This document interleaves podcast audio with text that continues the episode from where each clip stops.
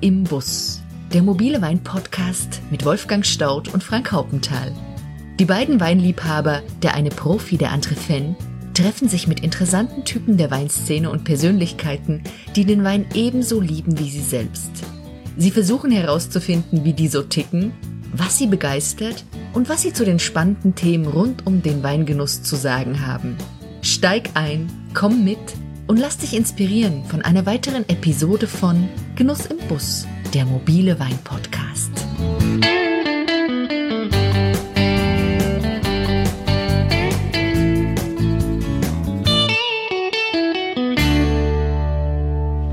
Hallo ihr Lieben, heute sind wir unterwegs im Herzen des Rheingaus und treffen eine junge Frau, die gerade 20 Jahre alt war, als sie über Nacht mit einem der besten Weingüter des Gebietes dastand. Nach dem frühen Tod ihres Vaters übernahm sie das renommierte Weingut Georg Breuer. 14 Jahre später gehört Theresa Breuer zu den ganz Großen der Weinszene, das Weingut zu den Top-Betrieben des Rheingaus. Wir treffen uns in der Vinothek, bevor wir zum Interview eine Etage tiefer in den Gewölbekeller gehen. Mehrmals begegnet uns der Schriftzug Georg Breuer. Es ist der Name des Gründers des Weingutes, Theresas Großvater. Theresas Vater Bernhard Breuer war es, der aus dem Betrieb mitten im Touristenort Rüdesheim eines der anerkanntesten Weingüter Deutschlands machte. Ein Charakterkopf, ein Querdenker, ein Querdenker, wie er im Buche steht, einer der ersten, der kompromisslos auf Qualität setzt. Bernhard Breuer war mehr als ein Querdenker.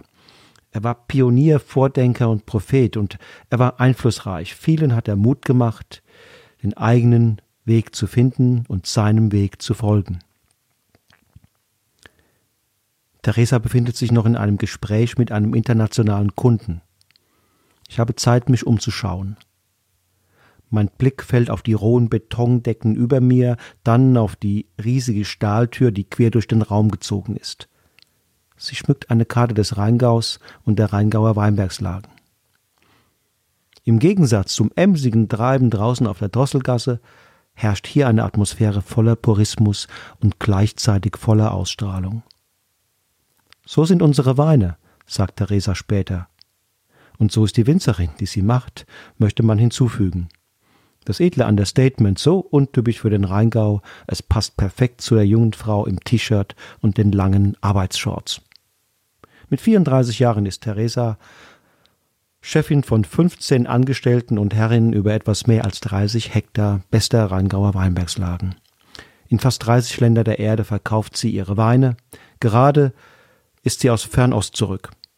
Wir haben sie gefragt, ob sie ihren Traumberuf gefunden hat und ob ihre Hoffnungen und Erwartungen vom frühen Start in Erfüllung gegangen sind.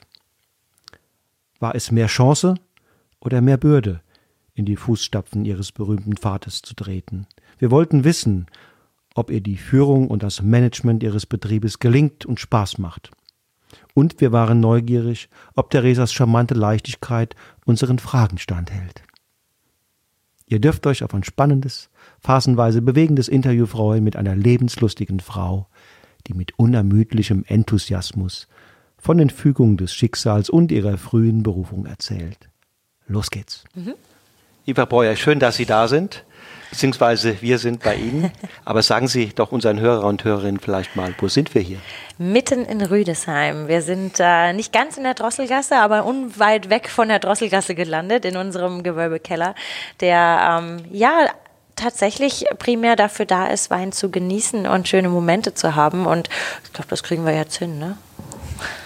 Und was glauben Sie, wieso haben wir gerade Sie äh, zu diesem Thema Traumberuf Winzer ausgesucht?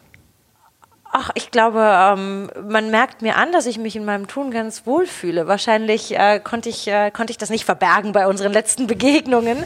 Und äh, da bin ich vielleicht ein ganz gutes Beispiel dafür. Das Thema und die These, die wir haben, Winzer gleich Traumberuf oder ist Traumberuf gleich Winzer, je nachdem, wie man es dreht. Und äh, das sind zwei Begriffe, die wir gerne einander gegenüberstellen wollen. Und diese Gegenüberstellung würden wir gerne beleuchten aus Ihrer Perspektive, Frau Breuer. Also ich fange dann mal ganz, ganz einfach an. Ist Winzer ein Traumberuf und ist Winzer Ihr Traumberuf?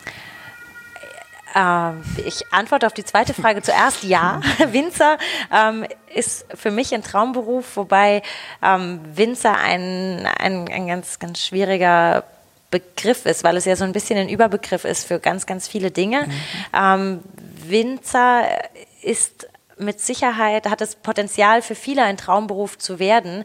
Aber ich glaube, dass die ähm, Definition eines Traumberufs eben so individuell auf jede Person geschustert wird, dass ich ähm, im Zweifelsfall sagen würde, auch ähm, ein, ja, ein, ein Kassiererjob im Supermarkt kann ein Traumberuf sein, wenn man der richtige Mensch dafür ist. Mhm. Wir haben ähm, bei dem, dem Beruf des Winzerseins, glaube ich, die Chance, viele zu begeistern, um das zu ihrem Traumberuf zu machen, weil es einfach extrem vielseitig ist und es so wahnsinnig viele Facetten gibt, in jeder einzelnen man sich dann eben wiederfinden kann. Und das, ähm, das bringt natürlich die Chance dann mit sich. Ich glaube, zum Thema Winzer, Sie hatten es angedeutet, da gibt es viele Facetten und viele, viele äh, Möglichkeiten äh, zu gestalten. Da kommen wir äh, später mit Sicherheit noch ins Detail, aber das Thema Traumberuf wird mich trotzdem jetzt noch weiter interessieren. Was ist denn für Sie ein Traumberuf? Wo machen Sie das fest? An was machen Sie das fest? Ich glaube am Glücklichsein. Ein Traumberuf sollte ähm, einem den Beruf zur Berufung werden lassen und ähm, einem ein, ein, gutes Gefühl geben und das eben nicht zu einer puren Pflichterfüllung werden lassen. Und das äh, hat ganz viel mit persönlicher Einstellung zu tun. Ich glaube, dass ja, man da ganz sein, seines Glückes Schmied eben selbst ist, wie man sich den Dingen gegenüberstellt und, und was man daraus zieht. Und man muss aber, glaube ich, auch ganz pragmatisch sein, wenn man mal irgendwie an einem Punkt ankommt, an dem man merkt, es ist vielleicht nicht das, was mich glücklich werden lässt, dann auch eine Kehrtwendung zu machen. Und das ist vielleicht auch so ein bisschen das, was ähm, die heutige Generation manchmal auch so ein bisschen auf den Prüfstand stellt, weil man manchmal zu schnell umkehrt, aber andererseits ähm, ja dann auch irgendwie an, an, an vielleicht Statusdingen festhält, weil man denkt, man muss da doch irgendwo hinkommen und am Ende macht es einem gar nicht wirklich glücklich. Und das ist so das, was, was die Aufgabe an einem selbst ist, das zu tarieren und dann eben auch einen Traumberuf für sich persönlich zu finden. Frau Breuer, Ihr Weingut ist ja nun sehr erfolgreich. Welche Rolle spielt denn der Erfolg fürs Glücklichsein? Erfolg motiviert ähm, natürlich. Ich glaube, dass wir in der, in der Weinwelt, wenn es äh, jetzt um die eben auf der Flasche vermarktenden Winzer geht, dass wir gerade unheimliche Chancen haben und dass wir auf einer Welle schwimmen, die ähm, die Generation vor uns nicht hatte. Und das dafür aber auch ähm, sorgt, dass wir eben mit, mit diesem, mit der Motivation, mit den neuen Ideen, mit ähm, ja, dem, diesem Erfüllen und Leben des Berufs, des Traumberufs dann eben auch weit vorne sind. Und da muss man eigentlich den großen Respekt der, der vorangehenden Generation aussprechen, die, die das uns ermöglicht haben. Und es ist definitiv, ähm, ja, Erfolg ist, ist großartig, aber auch Erfolg ist ähm, an unterschiedlichsten Komponenten messbar. Also für mich ist mein größter Erfolg nicht jetzt der höchste Punkt in einem Weinguide. Das ist super, da freue ich mich wahnsinnig drüber, aber ich wäre schön blöd, wenn ich daran mein Glück festmachen würde, sondern für uns sind dann eben Erfolge, fantastische Trauben zu ernten. Da haben wir so ein bisschen mehr Chance, unseres Glückes Schmied zu sein, als bei den Punkten im Guide. Aber das sind eben auch die Parameter, die man dann für sich finden muss. Und im Ideal ist es dann eben eine, eine, eine Mischung des Erfolgs, die einem motiviert, das weiterzumachen. Und klar, wird dann im Beruf eher zum Traumberuf, wenn man erfolgreich darin ist. Aber ist man in seinem Beruf nicht erfolgreich, sollte man eben einen neuen Weg vielleicht einschlagen. Ich habe gerade, bevor ich hierher zu Ihnen gefahren bin, mit meinem Sohn gesprochen, der ist 20, studiert mhm. gerade. Und er fragt, was ich heute Abend mache. Und dann habe ich es eben kurz erklärt. Uh, und oh, Traumberuf Winzer, sagte er, das ist doch bestimmt sau anstrengend. was meinen Sie?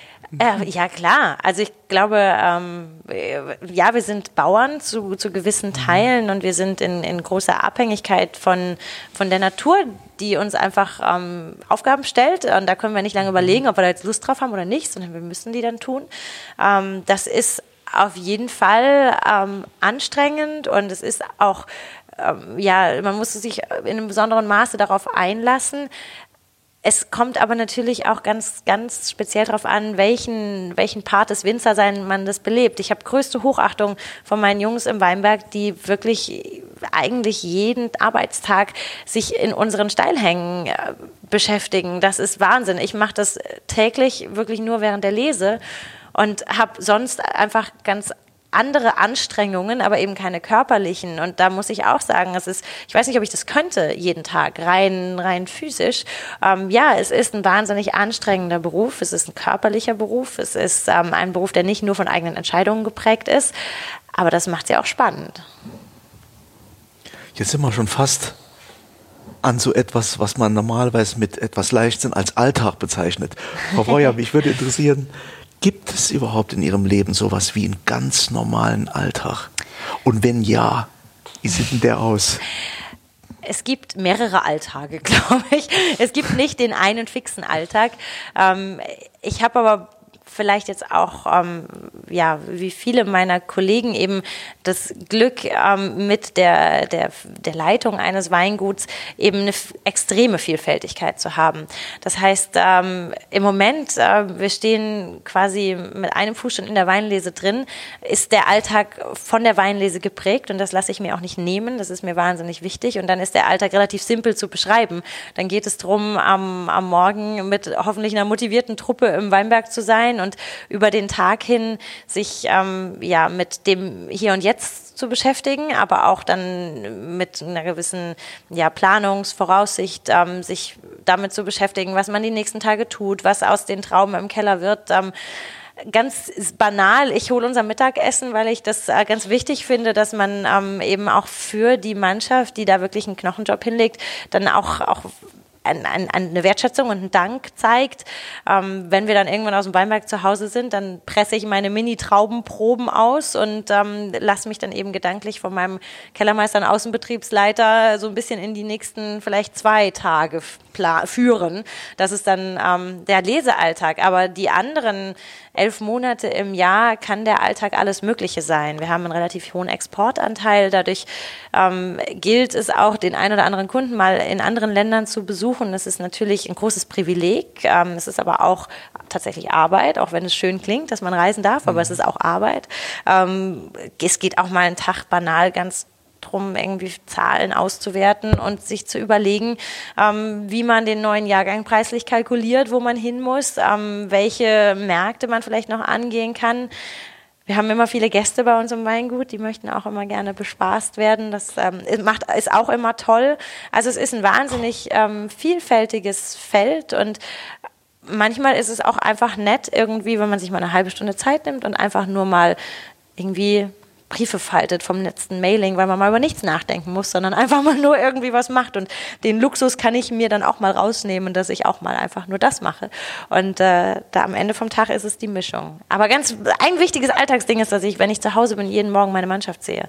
Das ist wichtig. Ich bin jeden Morgen mit meiner, mit meiner Truppe an Ort und Stelle. Ähm, wenn ich denn zu Hause bin. Und das äh, lasse ich mir nicht nehmen. Also das ist eigentlich das einzig Fixe an meinem Arbeitstag.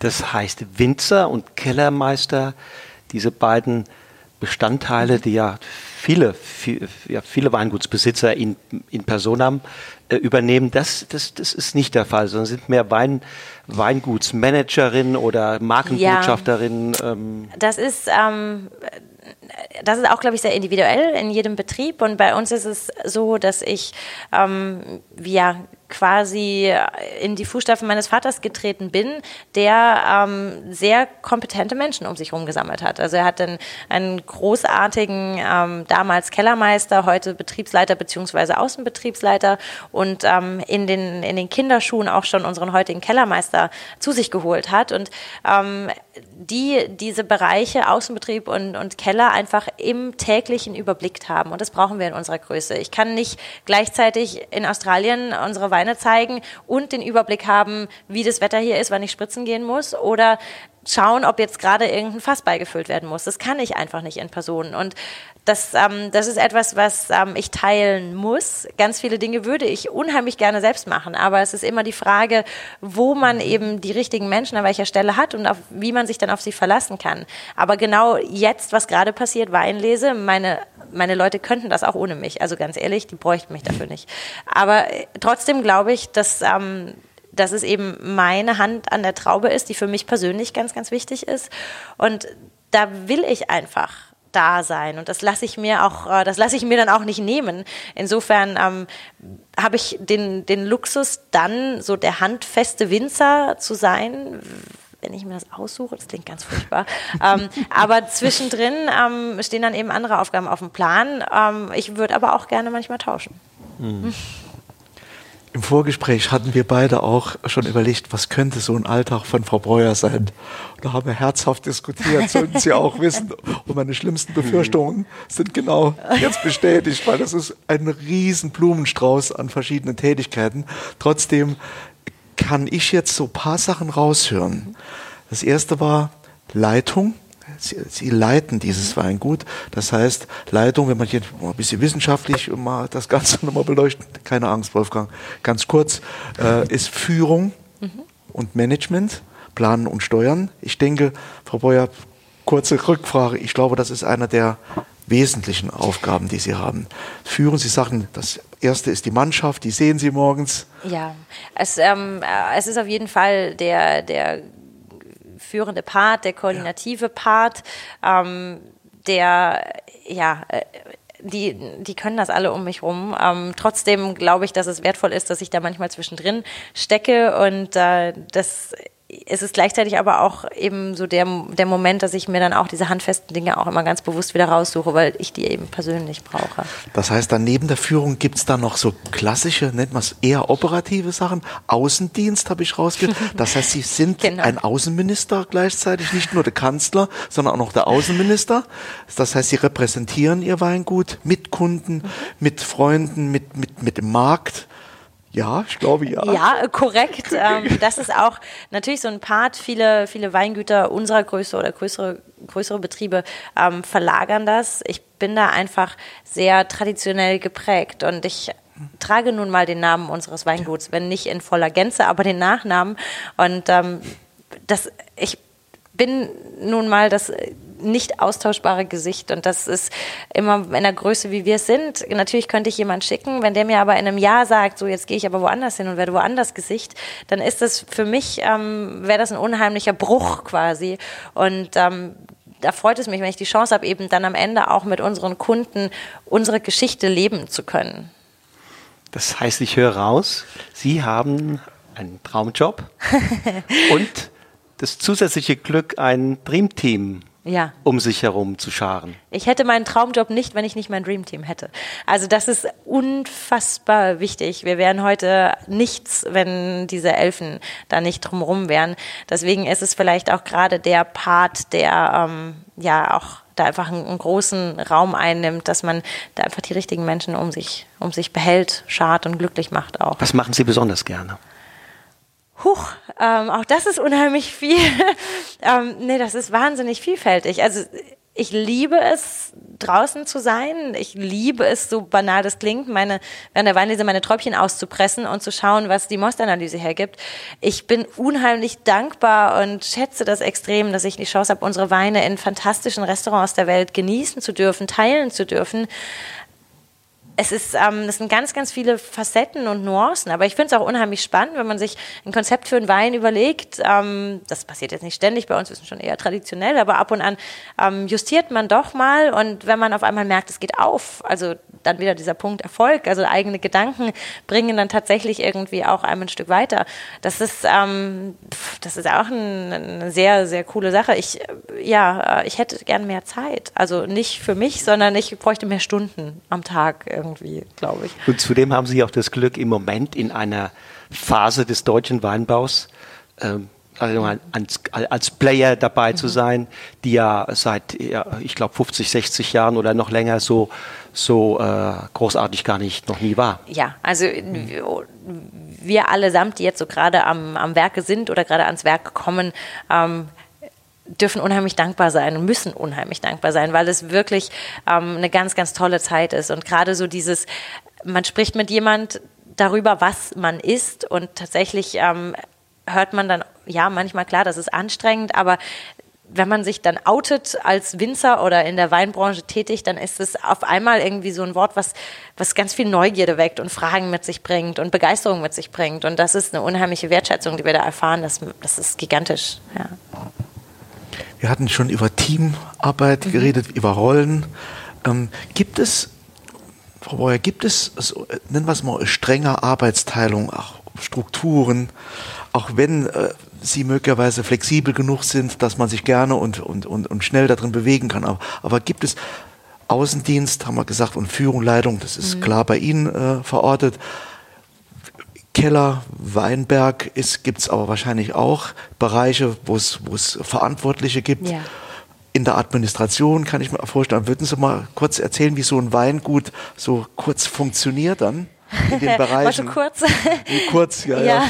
Nein, also tatsächlich sind, sind, sind, meine, also sind es wirklich quasi drei, drei Säulen, die aber alle sehr, sehr nah beieinander sind. Und wir sind eben wirklich ein, ein gewachsener Betrieb und viele meiner Mitarbeiter sind auch mit uns gewachsen. Und das bedeutet auch, dass es einen unheimlich ähm, ja, intensiven Austausch oder eine Kenntnis von den anderen Bereichen gab. Aber klar gibt es ähm, den, der im Außenbetrieb den Hut auf hat und den, der im Keller einen Hut auf hat. Das sind so die mit denen ich mich am engsten abstimme, die dann aber mit ihrer Kompetenz in, in ihre Bereiche wieder gehen. Und meine, meine Ladies im, im Büro, die ähm, dürfen ja immer irgendwie probieren, mich zu erreichen oder irgendwie mit mir Kontakt aufzunehmen.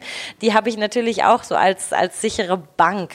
Ähm, das, äh, das, das braucht man auch. Und wir haben aber natürlich auch durch das Arbeiten mit der Natur einfach auch saisonale Peaks. Und wenn einfach mal im, im Keller nichts zu tun ist, dann geht auch mein Kellerteam mit raus in den Weinberg und umgekehrt. Das ist aber ein Selbstverständnis, das äh, unsere Betriebsstruktur mit sich bringt, dass wir da einfach ähm, in, in einer Dimension arbeiten, die das zulässt.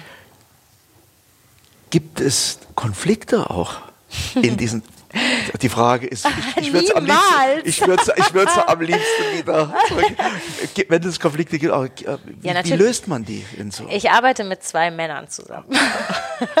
Nein, also mein, mein, mein, Betriebsleiter ist seit 31 Jahren bei uns, mein Kellermeister seit 14 Jahren. Wir haben ein sehr, sehr, sehr familiäres Miteinander, aber es sind zwei Männer und ich bin halt eine Frau und ich will ja über jedes kleinste Detail reden und informiert sein und Bescheid wissen und die ja natürlich nicht, weil die das äh, mit so einer gewissen Selbstverständlichkeit einfach hinnehmen. Also wahrscheinlich sind die wahnsinnig genervt häufig von mir, weil ich dann Dinge immer erklärt haben Sie will. Sie werden zur Kommunikation gezwungen. Oh, furchtbar. Nein, aber das, äh, da, da muss man sich reinfühlen. Das, ähm, ich habe das am Anfang dann auch probiert irgendwie so mit dem Klassischen, was man im Studium lernt. Mensch, dann macht man so Wochenmeetings und Jour fix und so.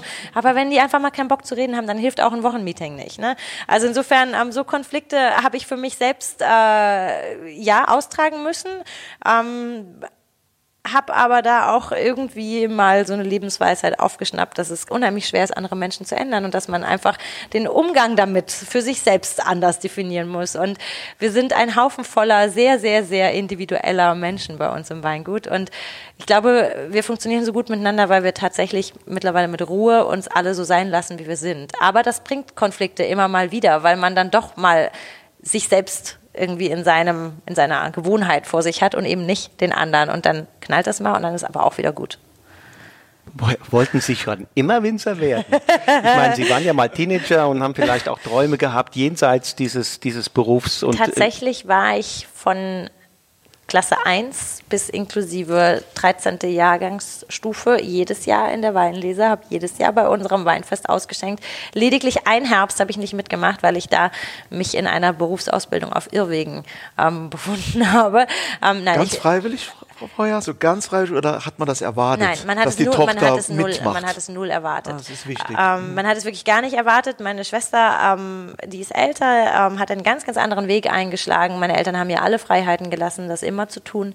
Meine Eltern haben beide ähm, unterschiedliche Familienbetriebe jeweils von ihren Vätern übernommen und haben das mit Herzblut getan und haben, glaube ich, aber auch ganz schnell verstanden, ähm, dass es nichts bringt, wenn man ähm, das tun muss und haben Vielleicht auch, weil die Situation so war, dass es eben zwei Familienbetriebe gab, ähm, ganz frei ähm, uns machen lassen. Und ähm, tatsächlich wollte ich auch, ähm, als ich mein Abi fast gemacht hatte, mhm. eine Winzerlehre machen und habe die dann aber wieder abgesagt, weil ich mir dachte, dass äh, wenn ich das jetzt schon tue, so direkt nach dem Abi, dann mache ich ja wirklich nichts anderes in meinem Leben. Aber das Gefühl, hierher zu gehören, das war, war, klar. war immer da. Mhm. Ja. Das heißt, Sie haben eine Ausbildung begonnen? Hm, ich habe eine Ausbildung begonnen, aber nicht zum Winzer. Nein, nein, nicht zum Winzer, ja. genau. Sie haben eine andere Ausbildung begonnen. Genau. Ähm, in der Touristik, glaube ich, ne? oder genau. wo war das? In der ja. Touristik. Mhm. Und dann ähm, geschah etwas, das Sie sozusagen vorzeitig in, diesen, in diese äh, Aufgabe hier im Weingut geführt hat. Ja, ähm, als Resümee stimmt das. Der Weg hatte aber dann doch zwei andere Kurven. Also diese Ausbildung, die ich begonnen habe, ähm, war tatsächlich so eine, eine, Notnummer, weil ich halt irgendwas machen wollte. Und ich habe relativ schnell gemerkt, dass ich da nicht zu Hause bin, ähm, dass es nicht mein Traumberuf ist, dass ich auch in den Strukturen nicht zu Hause bin. Es war ähm, ein staatlich strukturierter Betrieb und es ist unheimlich schwierig, wenn man aus einem landwirtschaftlichen Familienbetrieb kommt, sich dann so ganz auf ganz starre Strukturen einzulassen. Das ist unheimlich schwer, weil man in dieser Flexibilität, die man sein Leben Leben lang mitbekommt, da nicht zurechtkommt mit. Also vielleicht bin ich, äh, tut zu viel Struktur mir auch nicht gut. Und ähm, das habe ich gemerkt ähm, und habe meine Ausbildung abgebrochen nach neun Monaten. Natürlich war das auch jetzt so den Eltern gegenüber nicht ganz großartig und glaube ich, kein Kind erzählt den Eltern gerne, dass man jetzt doch irgendwie was anderes machen will. Ähm, ja, und tatsächlich war schicksalhafterweise mein letzter Arbeitstag in meiner alten Ausbildungsstätte ähm, der Tag, bevor mein Vater verstorben ist. Also das hat sich aufeinander gereiht das, das, konnte keiner ahnen. Also mein Vater war nicht krank, ähm, das, war, das war einfach so. Ich hatte aber noch keinen Plan. Ich habe die Ausbildung abgebrochen ähm, mit dem Gefühl einer gewissen zeitlichen Freiheit, bis ich mich entscheiden muss. Und ich war mir nicht klar, ich war dann doch bereit, ähm, oder was heißt bereit? Ich hatte dann doch irgendwie Lust auf ein Studium, auf dieses noch mehr Lernen und nicht nur ähm, jetzt ganz ähm, ja, in einem Bürojob, wie es eben in dieser Ausbildung war, da zu sitzen. Und ähm, wusste aber nicht genau, ob ich Sport oder Weinbau studieren soll. Also diese beiden ähm, Optionen waren gleichermaßen im Rennen. Ähm, und mit diesem, mit diesem Gefühl habe ich eben meinen letzten Arbeitstag abgeleistet. Und ähm, das Gefühl hat dann aber eben ganz, ganz dominant sich dann in Richtung Weinbau bewegt, wobei meine Familie dann auch eigentlich die waren, die mich da erstmal raus haben wollten um mir was Gutes zu tun. Die wollten mir nicht das Gefühl geben, dass ich da jetzt irgendwas tun muss. Ich, ich konnte ja auch gar nichts. Also ich hätte ja die Welt nicht verändert. Ich hatte ja keinen keine Idee. Klar weiß ich, wie man eine Traube abschneidet, mhm. aber wie man einen Betrieb führt, pff, um Gottes Willen, gar keine Ahnung. Mit 20 war das, ne? Genau, oh. genau. Das heißt, in dem Moment, wo das passiert ist, als ihr Vater dann gestorben ist, dann war nicht sofort klar, ich übernehme diesen Part, ich übernehme Verantwortung und ich leite dieses Weingut. Ähm, das, mir war das relativ klar. Das, das, war Ihnen dann Aber den, die drumherum haben ja. erst mal gesagt, ja. wir gucken mal. Ne? Und es ist ja auch, ähm, das war aber super. Also ich glaube, in dem Moment, wo man irgendwie mir das jetzt so das Gefühl gegeben hätte, so toll, dass du das machst und jetzt mach aber mal, mhm. wäre das wahrscheinlich für mich viel belasteter gewesen. Und das so war ich einfach mit einer gewissen Freiheit und einem großen Maß Naivität. Ähm, ja, und eine eigene Entscheidung, wenn ja, ich raushöre. Sie, hat, genau, Sie haben die Entscheidung genau. getroffen, nicht jemand anders. Ja. Das höre ich jedenfalls raus. Nee, absolut, absolut mhm. richtig. Und das war ähm, ja einfach für mich auch eine wirklich eine Herzensentscheidung, weil ich einfach gemerkt habe, dass ich hierher gehöre. Also das klingt so blödsinnig romantisch, aber tatsächlich spürt man irgendwie, ob man da seinen Platz hat oder nicht. Und ich habe, ich wollte nicht irgendwo anders hin. Wie ging es dann weiter? Dann habe ich auch noch den ordentlichen Weg, um die Mutti zufriedenzustellen, eingeschlagen und habe in Geisenheim studiert. Das war, ja, das war dann doch, also es war auch Ein komplettes richtig. Weinbaustudium? Nein, ich habe äh, internationale Weinwirtschaft mhm. studiert, aus dem pragmatischen Grund, dass das damals ein Bachelorstudiengang schon war, Weinbau noch Diplom und ein mhm. Jahr schneller fertig. Ja. Also das war für mhm. mich so das, das Hauptding. Ich habe es dann auch geschafft, äh, das Studium noch ein bisschen zu, zu verknappen und verkürzen ähm, und habe äh, ja, tatsächlich nicht viel mehr gemacht, als unser Weingut kennenzulernen, ähm, zu verstehen, was hier so passiert, wer hier was eigentlich tut. Und ähm, habe da eben durch diese Parallele zum Studium einfach unheimlich schnell pra Praktisches und Theoretisches kombinieren können. Und habe dank meinem großartigen Team das einfach irgendwie gut über die Bühne gebracht und wurschtel seitdem hier rum. Und könnte man sagen, dass es da Menschen wichtige um sie herum gab, die sie da so ein bisschen auch gepampert haben äh, in, oder auch geprägt haben in dieser ja. äh, beides?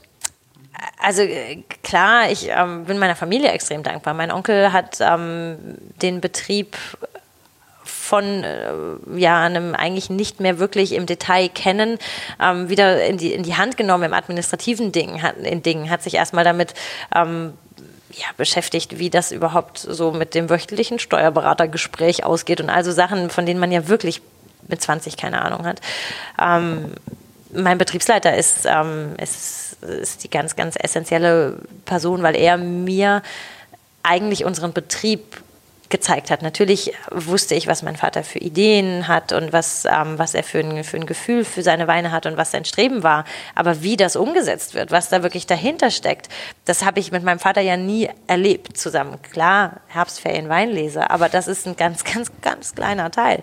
Ähm, insofern war mein, mein Betriebsleiter da für mich die absolute Schlüsselperson, weil er aber auch ähm, eine unheimliche Größe in, ähm, in dem Umgang mit mir und in den ähm, ja, Entscheidungen, die er von mir gefordert hat, gezeigt hat. Er hat mir immer alles aufgewiesen und gezeigt, welche Möglichkeiten es gibt, aber er hat von Tag eins an quasi mich dazu gebracht, mich für Dinge zu entscheiden und mir ähm, damit eben die, das, das Gefühl gegeben, dass es, ähm, dass es auch tatsächlich mein Erbe ist, aber ich mich eben auf ihn zu 100 Prozent verlassen kann. Und das ist wahnsinnig. Also, Geniale Lehrer. Absolut. Genial, fantastisch. also Hut. Absolut. Das ist die große Schule ja. in Management.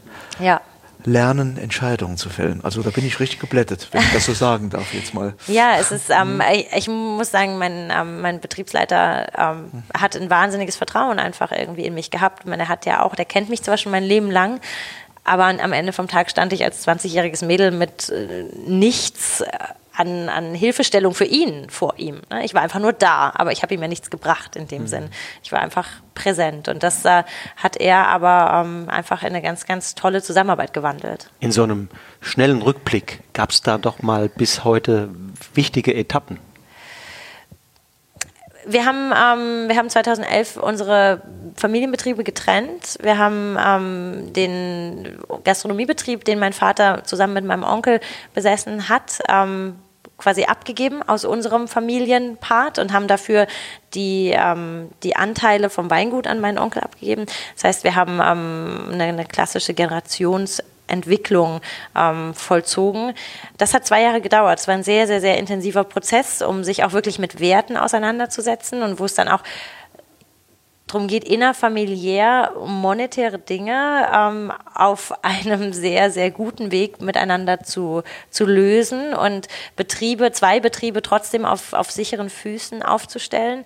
Ähm, das war ein sehr, sehr ähm, prägender Prozess, weil er mich auch nochmal in eine ganz andere Tiefe unserer Unternehmenskenntnis gebracht hat. Also ich habe einfach mich mit Dingen beschäftigt, die, die fern vom Weinbau waren, mhm. aber eben unsere, unser Unternehmen ausgemacht hat.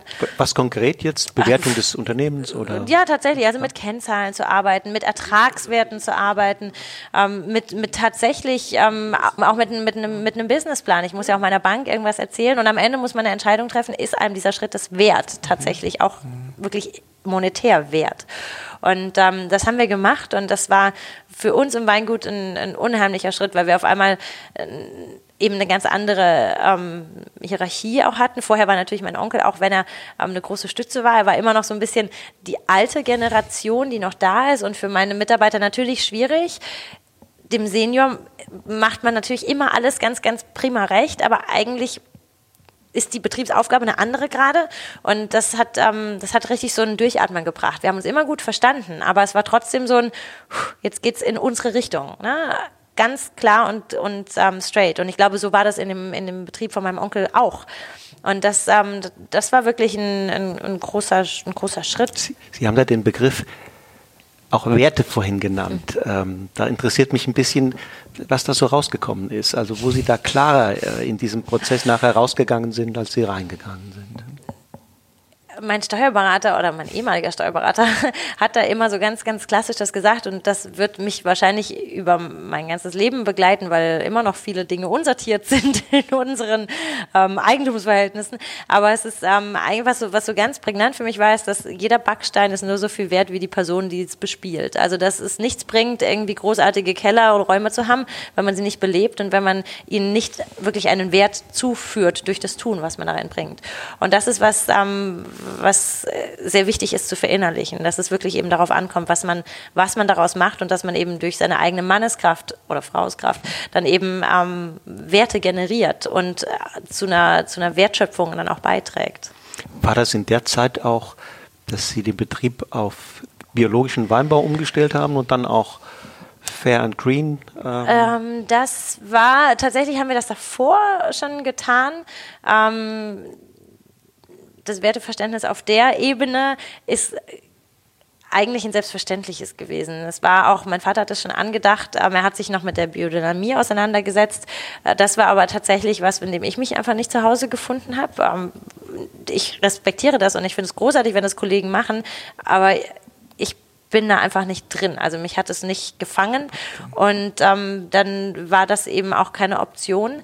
Aber dieses große Geschenk dieser Weinberge, dieser fantastischen Weinbergslagen, das ich als Erbe von meinem Vater übernehmen durfte, das ähm, ist, ist ja die höchste Pflicht, ähm, finde ich, das, das zu erhalten und auf dem besten möglichsten Wege weiterzuführen, um das wiederum an eine Generation verschenken zu dürfen. Und ähm, das ist das, das, die logische Konsequenz daraus, ist ökologisches Arbeiten. Das war nur eine Frage der Zeit, bis wir es richtig durchgesetzt haben.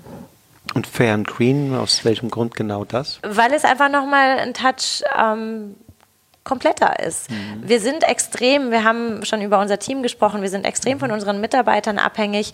Diese ganze ähm, sozial gesamtheitliche Komponente ähm, wird tatsächlich durch die Zertifizierung, die ähm, auf der Nachhaltigkeit aufbaut. Aber das ist nicht nur äh, ökologische Nachhaltigkeit, also nein, die klassische, die nein, drei, es ist tatsächlich, es ist eine ganz mhm. klassische ja. Nachhaltigkeitszertifizierung, ja, ja. die sich eben mit diesen drei Säulen beschäftigt und ähm, das ist, das ist tatsächlich eigentlich auch das, was, was wir leben und tun. Und unser ökologisches Denken hört tatsächlich auch nicht im Weinberg auf, sondern wir wollen durch unsere gesamte Kette ökologisch sein. Das heißt, das ökologische Denken wird sogar umfassender behandelt, plus eben diese anderen beiden Säulen. Und es integriert den gesamten Betrieb. Also auch das Büro muss auf einmal überlegen, was kann ich denn dafür tun. Und nicht nur, weil ich jetzt eben die richtigen Spritzmittel nehme, die auf der richtigen Liste stehen, bin ich mhm. auf einmal irgendwie in der Zertifizierung drin. Ja, und da kommt noch die Ökonomie hinzu. Genau. Weil die, trägt letztendlich alles und ihre soziale Verantwortung. Nicht nur im Team, sondern auch möglicherweise außerhalb des Teams, genau. Klammer auf, gesellschaftliche Verantwortung. Wow, das wusste ich auch nicht, dass das eine ganzheitlich nachhaltige mhm. Zertifizierung mhm. war. Ich dachte immer, es, der Schwerpunkt liegt auf der Ökologie. Frau Breuer, was ich jetzt auch gelernt habe, ist, Sie haben ja verschiedene Handwerke. Ich wollte schon ursprünglich mal fragen, wo haben Sie Ihr Handwerk gelernt? Aber das, die Frage ist ja unsinnig. Die Handwerke. Sie, dann heißt, Sie haben das klassische äh, Weinmachen von Ihrem Betriebsleiter wahrscheinlich gelernt, aber Sie haben offensichtlich noch einige Dinge von der Uni, wahrscheinlich auch das eine oder andere, klar, ja. aber offensichtlich haben Sie noch auch von Ihren Fähigkeiten noch einiges eingebracht, weil ich kann mir nicht vorstellen, dass man äh, das wird, was Sie sind, und alles auf Ausbildung beruht. Haben Sie da viel von Ihren eigenen Fähigkeiten einbringen können? ich hoffe. Ich hoffe. Ja. Nein, ich habe ähm, tatsächlich habe ich eine sehr sehr überschaubare ähm, Ausbildung hinter mir und bin immer sehr pragmatisch an die Dinge rangegangen. Ich habe immer probiert, mich äh, in den Bereichen schlau zu machen oder mir Dinge anzueignen, die ich auch tatsächlich für, für notwendig und sinnvoll in dem Moment erhalte, äh, ersehe. Und das, ähm, ja, persönliche Fähigkeiten, ähm, ich bin halt so, wie ich bin. Ne? Und das ist, glaube ich, auf einem sehr ähm, direkten Weg innerhalb unseres Teams und im Zweifel auch unseren Kunden gegenüber ähm, das, das, was zählt. Weil das hilft aber auch einfach in der Weinindustrie oder in der Weinbranche sehr, weil Wein ein sehr persönliches Gut ist und es eben nicht nur darum geht, mhm. was denn genau da in der Flasche ist, sondern um die Geschichte darum und um die Personen dahinter. Und es hieß zu Beginn, die Weine zeigen so ein bisschen das, was, was vielleicht ich auch bin und das ist, ähm, das passiert automatisch. Und da haben, hat man in der Weinwelt auch so ein bisschen den Luxus, glaube ich, einfach dann auch einen Charakter oder einfach das, das Persönliche auch zeigen zu dürfen. Sie haben ja jetzt mhm. gerade aktuell wieder eine ja. bedeutende Entscheidung ähm, getroffen. Mhm. Ich habe es gehört, also Altenkirch Ach, genau. wird jetzt Teil ähm, sozusagen des ja. Betriebes. Also wir, wir haben eine Rebflächenerweiterung vor, genau. Und äh, das sind aber auch tatsächlich so Dinge, die einem im Leben begegnen. Und vielleicht mhm. zeichnet es mich so ein bisschen aus, dass ich recht entscheidungsfreudig bin. Also ich habe, ich lamentiere nicht so rum, sondern ähm, ich entweder machen wir was oder wir machen was nicht. Mhm. Und mein Vater hatte vor ja, fast 30 Jahren die Chance, in Rauental Rebflächen dazu zu bekommen. Mhm. Fantastische Rebflächen. Er hatte das damals nicht geplant, aber es war ein Angebot, das einfach gigantisch war. Das sind Ihre beiden ne? Säulen, ne? genau, Rauental und Rüdesheim. Genau, ja, richtig. Ja, und jetzt haben wir ähm, eben eine Chance, ähm, in einem ähnlichen, in einer ähnlichen Dimension in, in Lorch, also nochmal quasi die ähnliche Strecke nochmal in die andere Richtung zu gehen. Und ähm, das ist auch wieder so, ein, so, eine, so eine Chance, die bekommen wir eben nur jetzt. Und ich habe ja auch noch so ein bisschen was vor mir. Also ich muss ja mal mein, mein Winzerleben lang auch noch so ein bisschen was tun. Und da ist es, glaube ich, eigentlich eine ganz, ganz feine Aufgabe, jetzt nochmal in ein unheimlich spannendes ähm, Terroir des Rheingaus einzusteigen, was wieder ganz anders ist als die zwei Fleckchen, die wir schon bespielen. Und wir haben noch nicht wirklich eine Idee, was es im Alltag für uns bedeuten wird. Das ist, wird straff, weil es einfach sehr, sehr intensiv zu bewirtschaftende Weinberge mhm. auch sind. Aber wir freuen uns alle wahnsinnig auf das Ergebnis. Und ich glaube, das ist eine gute Motivation. Region. Es sind also auch Steillagen dort, ja. ähm, oh, ja, aber es ja. ist letztlich ein Mosaiksteinchen von dem, was Sie wahrscheinlich jetzt so als Zukunft bereits, mhm. bereits in Ihrem Kopf äh, lebendig präsent haben. Also wie geht es weiter? Ja, auch ja in, in Lorch eben so ein bisschen neu. Nein, also wir wollen ähm, eigentlich war mein Credo tatsächlich ganz ehrlich ernst gemeint dass größer nicht immer besser ist. Ähm, wir haben auch nicht vor, riesig zu werden. Wir haben jetzt mit dem Flächenzuwachs, der in Lorch auf uns wartet, ganz, ganz klar vor, uns auch in Rüdesheim von der einen oder anderen Fläche zu trennen, die für uns nicht identitätsprägend ist. Das heißt, wir werden uns nicht in, in in dem kompletten Volumen Altenkirch vergrößern, sondern wir werden da einfach ein bisschen Entscheidungen wieder treffen müssen, ähm, wo wir da, wo wir da hinkommen. Und äh, wir haben immer noch wahnsinnig viel zu tun. Wir haben damit neue Weinberge, die wir erstmal verstehen und kennenlernen dürfen und müssen. Wir haben aber auch in unseren Bestandsflächen noch so viel Potenzial. Wir haben durch die unterschiedlichsten Gegebenheiten der letzten Jahre so viel Aufgaben gestellt bekommen, allein von, von, dem, von dem Weg, wie wir mit unseren Weinbergen umgehen, dass wir da noch wahnsinnig viel tun wollen. Wir müssen mit der ja, Erweiterung in den Weinbergen auch so ein bisschen was im Haus tun, wobei der erste Schritt eben jetzt ungeplant in Richtung Weinberg ging. Mhm. Wir haben so ein bisschen Nachholbedarf ähm, im Weingut uns auch wieder ähm, ein Stückchen passender aufzustellen. Ähm, wir wollen eigentlich äh, nichts anderes tun, als unsere, unsere Fleckchen Weinberg besser verstehen und das im Wein zu zeigen. Also wollen Sie neu bauen äh, äh oder? Ja, das wäre schön. Ach Gott, ja, das wäre herrlich.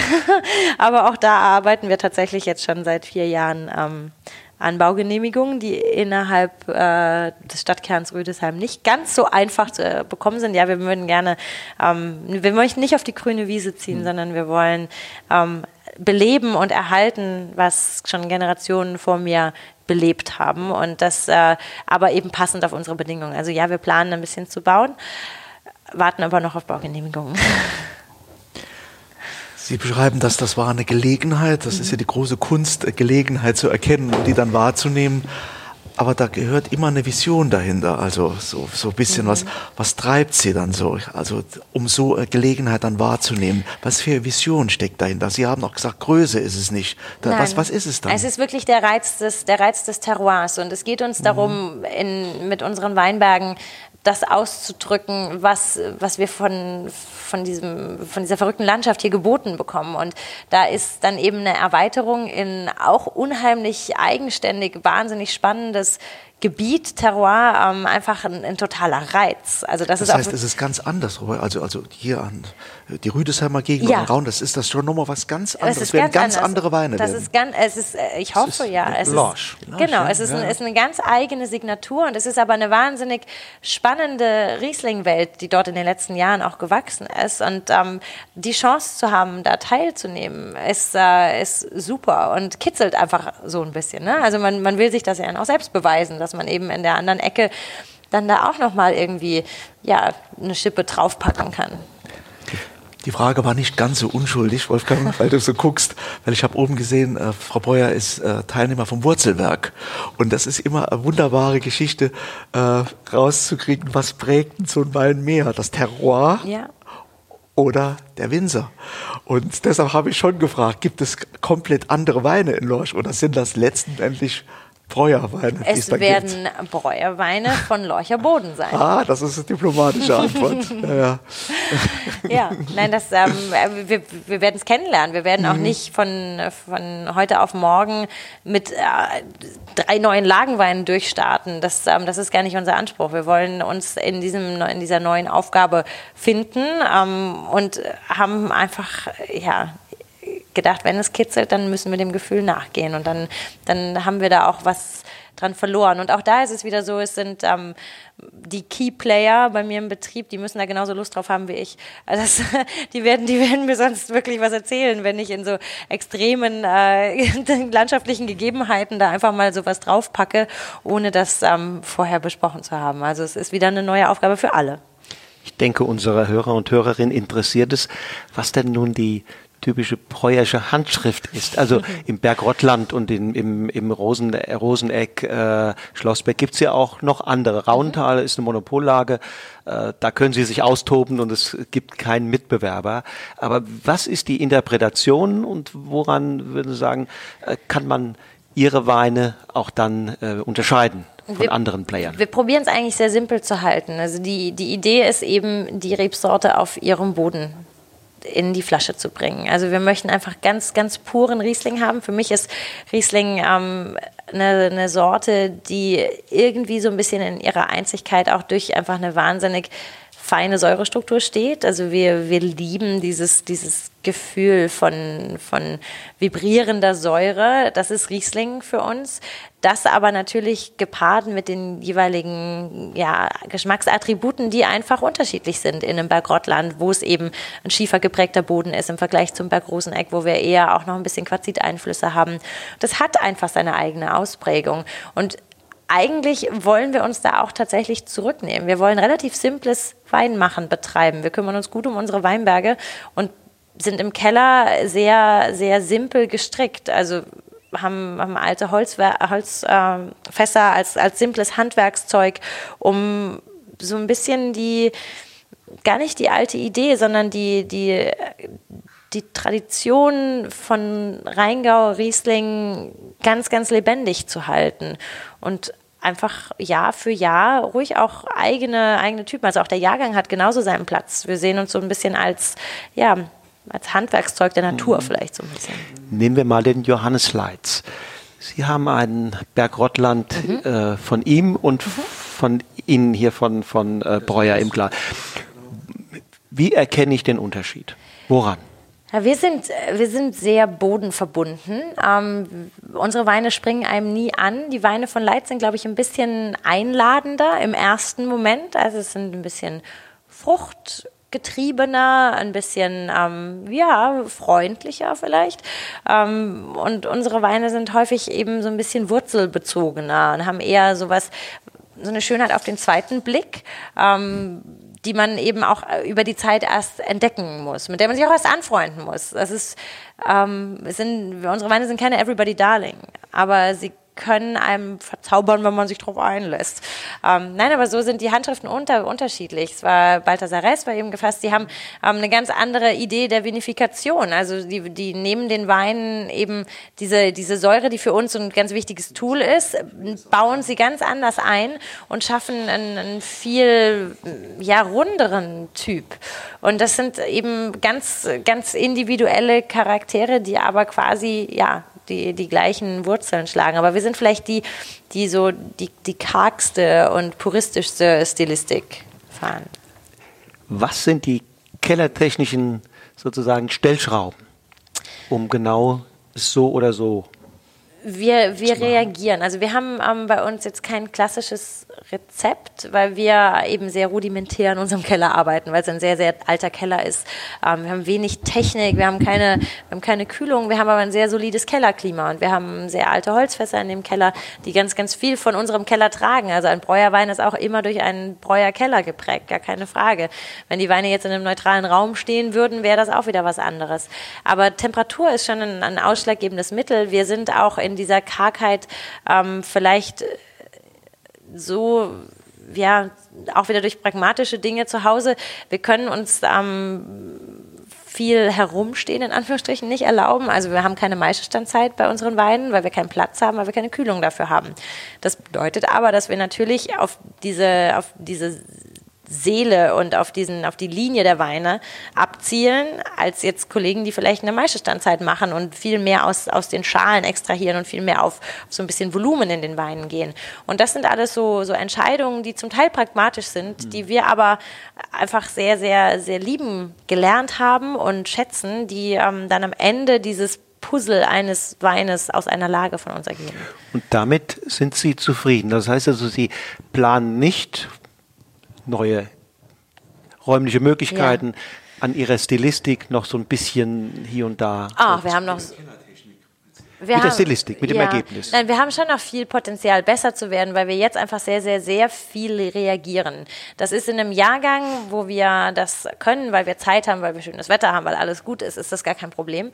Ähm, aber in Jahren, in denen wir mal ein bisschen schneller sein müssen, ist das arg problematisch. Also das fordert schon wahnsinnig viel Manpower. Ähm, das ist, da, da ist noch ganz, ganz viel äh, Potenzial, auch vielleicht auf einfachem Wege zu besserem Ziel zu kommen. Mhm. Ähm, und das ist eigentlich die, die Aufgabenstellung, die wir, die wir uns stellen. Ja. Ich würde gerne zur Ausgangsfrage nochmal zurückkommen. Traumberuf Winzer. Mhm. Äh, Frau Breuer, gibt es neben einem Traumberuf, neben Ihrem Traumberuf überhaupt noch Freiräume für ein anderes Leben oder gibt es da überhaupt noch ein Leben neben dem Beruf? Also ich habe nicht wirklich ein zweites Parallelleben, ich glaube, ich habe in meinem Leben ähm, ganz gut noch andere Dinge integriert. Vorweggestellt ist aber ganz klar, wenn man ein Weingut führt, dann übt man keinen Beruf in dem Sinne aus, sondern dann lebt man ein Weingut. Und das ist, ähm, es geht nicht um, es geht nicht um Arbeitszeiten und es geht nicht darum, wie viel oder wie wenig man arbeitet, sondern man, man trifft wirklich so eine eine, eine Lebensentscheidung. Und dann kann ich eben auch nicht sagen, mein Arbeitstag geht bis 24 Uhr, nur weil ich mit Kunden, die ich unheimlich gerne mag, fantastisch gegessen habe. Ne? Also das äh, würde, nicht, äh, würde nicht funktionieren. Aber ich tue auch noch was neben Essen und Trinken. Ähm, und Kunden betreuen. Wenn ich denn kann. Führen und Keller und Außendienst. und Ja, wenn ich, ähm, äh, ich mache ganz gerne Sport. Das äh, ist eben noch verwurzelt von der damaligen Entscheidung quasi für oder gegen Sport. Ähm, das hat immer noch einen wichtigen, einen wichtigen Stellenwert und ist für mich auch immer so ein bisschen so wieder das maßregelnde Element, weil zum Beispiel an, an Tagen, wo ich weiß, dass ich abends noch mich sportlich betätige, ich natürlich auch jetzt keinen Wein trinke, weil das einfach nicht keine gute Kombination ist. Und das ist, finde ich, so eine ganz gesunde, ganz gesunde Mischung im Leben und das ist ein wertvoller Ausgleich, dann auch um einfach mal so körperlich alles rauszulassen. Spielt, spielt der Wein sorry, ganz blöd, interessiert mich jetzt mal, spielt der Wein, also neben dem Beruf Wein zu machen, der Wein, das Wein trinken, spielt das überhaupt noch eine Rolle bei Ihnen? Ja. Und lieben Sie immer noch dieses wunderbare Kaltgetränk, wenn ich das mal so sagen Absolut, darf? absolut. Ähm, ich brauche nicht jeden Tag ein Glas Wein. Ich will auch nicht jeden Tag ein Glas Wein trinken. Das ist eine ganz, zum Teil auch ganz bewusste Entscheidung. Ich trinke auch nie Wein, weil mir langweilig ist oder weil ich irgendwie auf der Couch sitze.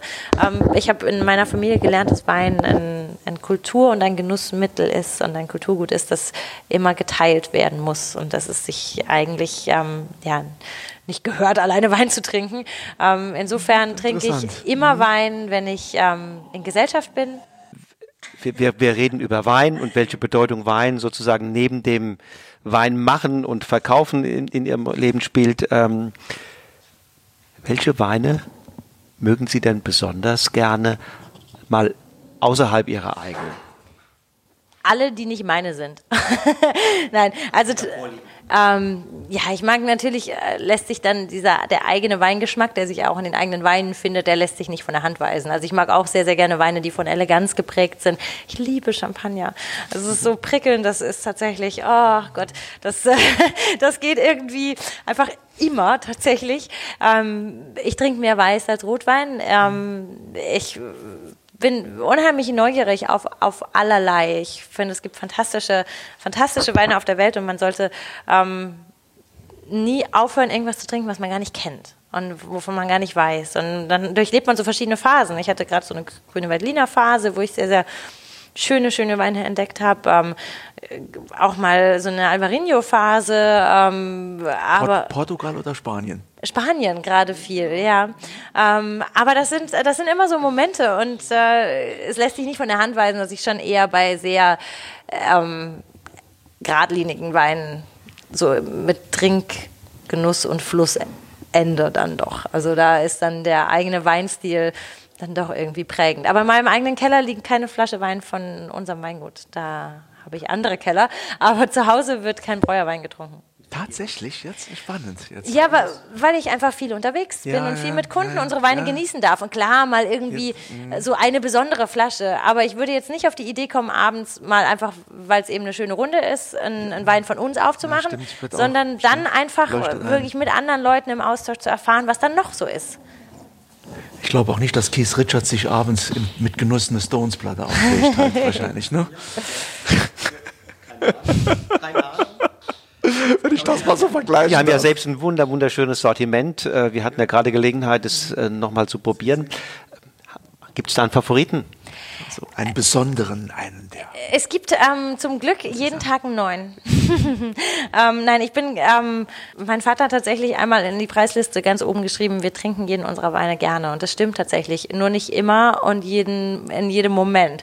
Sondern man, es gibt immer so die, die gewissen, die gewissen, ja, Gefühle für, für Dinge und, äh, ich habe uns heute auch jetzt gar nicht so das mega krasseste Tröpfchen unserer Preisliste rausgesucht, ähm, sondern den Ortsriesling aus Rauental, weil ich ihn unheimlich, unheimlich lecker finde und ihn noch gar nicht so gut kenne. Der ist relativ frisch gefüllt und wir haben ihn ähm, jetzt erst seit einer Woche hier in unserer Vinothek im Regal stehen.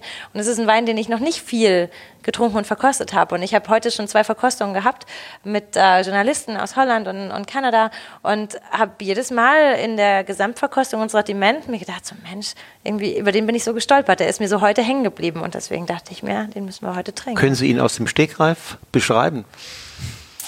Ähm, es ist ein, äh, ja, ich, wir lernen uns ja noch kennen, jetzt so in der Flasche gerade. Also insofern ähm, schauen wir mal, ob, er- ob er sich also ehrlich zeigt, wie er wirklich ist. Es ist für 2017 ein, ein, ein glaube ich, sehr, sehr filigraner Wein, der aber so eine Saftigkeit mit sich hat, so richtig so diesen, diesen Trinkmoment auch, auch anregt.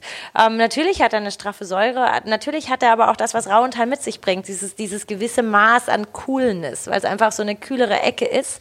Und er hat ähm, diesen, diesen Filit-Schiefer so in sich, dass es, ähm, ja, für, für einen Ortswein, also es ist jetzt kein Wein, den ich sieben Jahre aufheben muss. Man kann das wunderbar, man muss aber nicht. Aber er ist, ähm, ich glaube, er, ist, äh, er hat Lust, getrunken zu werden. Ich glaube. Aber bevor darf ich beim Öffnen noch die abschließende intergalaktische Frage stellen. Wir haben ja äh, gefragt, äh, Frau Breuer, äh, haben Sie Ihren Traumberuf? Und ich glaube, das ist den Hörern und Hörerinnen ziemlich klar, dass wir sie alle ein bisschen beneiden. Sie hat ihren Traumberuf gefunden und hat ihn auch genommen und, und ausgewählt.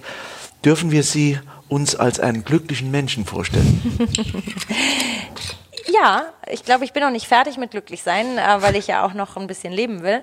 Ähm, aber ich, äh, ich bin zufrieden und ich äh, finde, Zufriedenheit ist was ganz, ganz Wertvolles und sehe auch zufrieden als absolut hohen Begriff. Das klingt immer so irgendwie, ja, gerade so zufrieden. Nee, ich bin einfach zufrieden in dem, was ich tue und das finde ich sehr schön für mich. Vielen Dank. Sehr Dank. gerne. Schön, dass wir hier sein konnten. Sehr, sehr gerne. Zum Wohl. Zum Wohl. Ui. Zum Wohl. Wirklich sehr, sehr sympathisch, diese Frau. Ich fand, sie strahlt sehr viel Heiterkeit aus. Ja, sie war während des ganzen Interviews locker und unprätentiös. Von Anbeginn an. Und der Rauenthaler Riesling, den sie uns ausgeschenkt hat, war nach dem langen Gespräch goldrichtig. Enorm saftig und mundwässernd. Und mit ziemlich viel Dampf im Finale. Er präsentierte sich sicherlich noch ein bisschen ungestüm, aber das sei ihm ob seiner großen Jugendlichkeit gerne verziehen. Der Rauenthaler ist, wie im Übrigen alle anderen Breuerweine auch, durch und durch von seiner Herkunft geprägt. Keine Hedonisten, sondern allesamt Puristen. Weine, die sich aufs Wesentliche konzentrieren, das aber in Perfektion. In einer Verkostung Rheingauer Weine sind sie mit dieser einmaligen Stilistik unverwechselbar und leicht zu erkennen. Bereits beim Gutswein, dem sogenannten Estate Riesling hat man eine prägnante Rheingau-Stilistik im Glas. Rauchige Schiefernoten, puristischer Minimalismus und eine kraftvolle Ruhe. Das ist nun wirklich kein Riesling, der oder dessen knallige Frucht einem aus dem Glas entgegengesprungen kommt. Ganz im Gegenteil. Bereits dieser Basiswein ist ausdrucksstark und deutlich von Schieferwürze geprägt. Am Gaumen präsentiert er sich fordernd, knochentrocken und ungemein trinkanimierend. Nur im Hintergrund scheinen zarte Noten auf, die an Pfirsich und Nektarine erinnern. Eine Klasse über dem Gutsriesling rangiert der Terra Montosa. Das ist eine Cuvée aus den klassischen Rüdesheimer Lagen Schlossberg, Rottland und Roseneck, also Partien, die Theresa und ihr Team für nicht ganz würdig befunden haben, um als Bestandteile in die Top-Abfüllung des Hauses einzugehen. Hm? Ähm, das ist allerdings dann noch mehr Schiefer, noch mehr Stein, noch mehr Mineralik. Da ist wiederum kaum Frucht zu erkennen, dafür jede Menge Säure und Kraft. Kraft, die sich allerdings erst im Finale bemerkbar macht. Also kein schwerer Wein. Das ist ein Wein, der Zeit braucht. Zeit, um wirklich all seine schönen Seiten zum Vorschein zu bringen. Ähm, vieles ist in der Jugend noch versteckt. Aber das gilt ja eigentlich für alle Weine von Theresa. Ja, sie entfalten ihre ganze Schönheit, ihre ganze Subtilität erst mit der Zeit. Jung ausgeschenkt werden sie oft und regelmäßig unterschätzt. Die Spitze der Qualitätspyramide im Hause Breuer sind die Weine aus den besten Partien der besten Lagen mit den ältesten Rebstöcken. Diese Weine sind über die Jahrgänge hinweg stets über alle Zweifel erhaben. Der Nonnenberg ist immer ein Monolith, sperrig in der Jugend, unnahbar, manchmal regelrecht abweisend. Auch der Berg Schlossberg offenbart in der Regel erst nach vielen Jahren Flaschenreife seine ganze Klasse. Dennoch kommt er in der Jugend nahbarer und delikater daher als der Nonnenberg. Ich persönlich liebe vor allem den Berg Rottland, er mag nicht die Größe der anderen beiden großen, Nonnenberg und Schlossberg, erreichen. Aber für mich persönlich ist es ein ganz großer. Beim Rottland treibt nämlich Theresa die Puristik auf die Spitze. Wiederum ist kaum Frucht zu erkennen, dafür ungemein viel Frische, Saftigkeit. Und Stein und Stein und nochmal Stein. Seine ganze Klasse packt er erst im endlos langen Finale aus. Noch nach Minuten tanzen feine, saftig, salzige Elemente über den Gaumen. Die Preise für Theresas Weine beginnen bei 10 Euro und enden bei knapp 60 Euro im Falle des Schlossberg. Erhältlich sind sie bei einigen wenigen Fachhändlern im Internet und natürlich in der hauseigenen Vinothek in Rüdesheim. Eine Webseite gibt es selbstverständlich auch. Dort könnt ihr viele weitere Informationen abfragen. Die Bezugsquellen und die Weinguts-Webseite werden wir für euch in den Show Notes zu dieser Episode verlinken. Und das war's dann auch schon für heute. In 14 Tagen geht's mit einer weiteren Episode von Genuss im Bus zum Thema Traumberuf Winzer weiter. Wir vom mobilen Weinpodcast sind zu Gast bei Rebecca Materne und Janina Schmidt an der Terrassenmosel. Von den beiden wollen wir wissen, wie ihr Weg als Quereinsteiger ins Winzerbusiness verlaufen ist und ob ihre Träume, die sie beim Start angetrieben haben, in Erfüllung gegangen sind. Wenn euch unser Podcast gefällt, dann freuen wir uns auf eine Bewertung bei iTunes. Gute Bewertungen führen zu einer besseren Verbreitung, sodass noch mehr Weinliebhaber von Genuss im Bus erfahren. Also dann, bis in zwei Wochen. Habt eine gute Zeit. Das war eine weitere Episode von Genuss im Bus, dem mobilen Wein-Podcast mit Wolfgang Staudt und Frank Hauptenthal. Informationen rund um das Thema Wein und Termine für Seminare und Tastings findest du unter wolfgangstaudt.com.